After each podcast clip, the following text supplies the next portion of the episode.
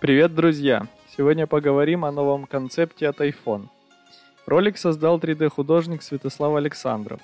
В видео трехмерная модель нового устройства Apple по форме напоминает Samsung Galaxy Z Fold 2. Смартфон складывается основным экраном внутрь. У внутреннего экрана нет козырька и каких-либо вырезов. Рамка довольно тонкая. Были слухи, что складной iPhone займет промежуточное место между самым большим смартфоном 12 Pro Max с экраном 6,7 дюйма планшетом iPad mini с экраном 8 дюймов.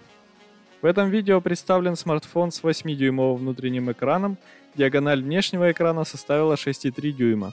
Камера с тремя модулями и датчиком LiDAR размещена на обратной стороне устройства. Фронтальную камеру на внутреннем экране сделали невидимой. Еще из интересного. Смартфон из концептуального видео основан на базе Apple A15, как и будущая линейка iPhone 13. Когда появится новинка Apple и как в реальности будет выглядеть флагман, пока неизвестно. Еще в прошлом году появилась информация, что первый складной iPhone представят в сентябре 2022 года. Позже в сети стали распространяться другие слухи с датой выхода флагмана. Так некоторые ожидают увидеть устройство уже в этом году. В январе Марк Гурман из Bloomberg сообщил о начале тестирования компании Apple складных iPhone с дисплеями разных размеров. В недавнем отчете тайванского веб-сайта Economic Daily News утверждалось, что два прототипа складных iPhone прошли внутренние испытания –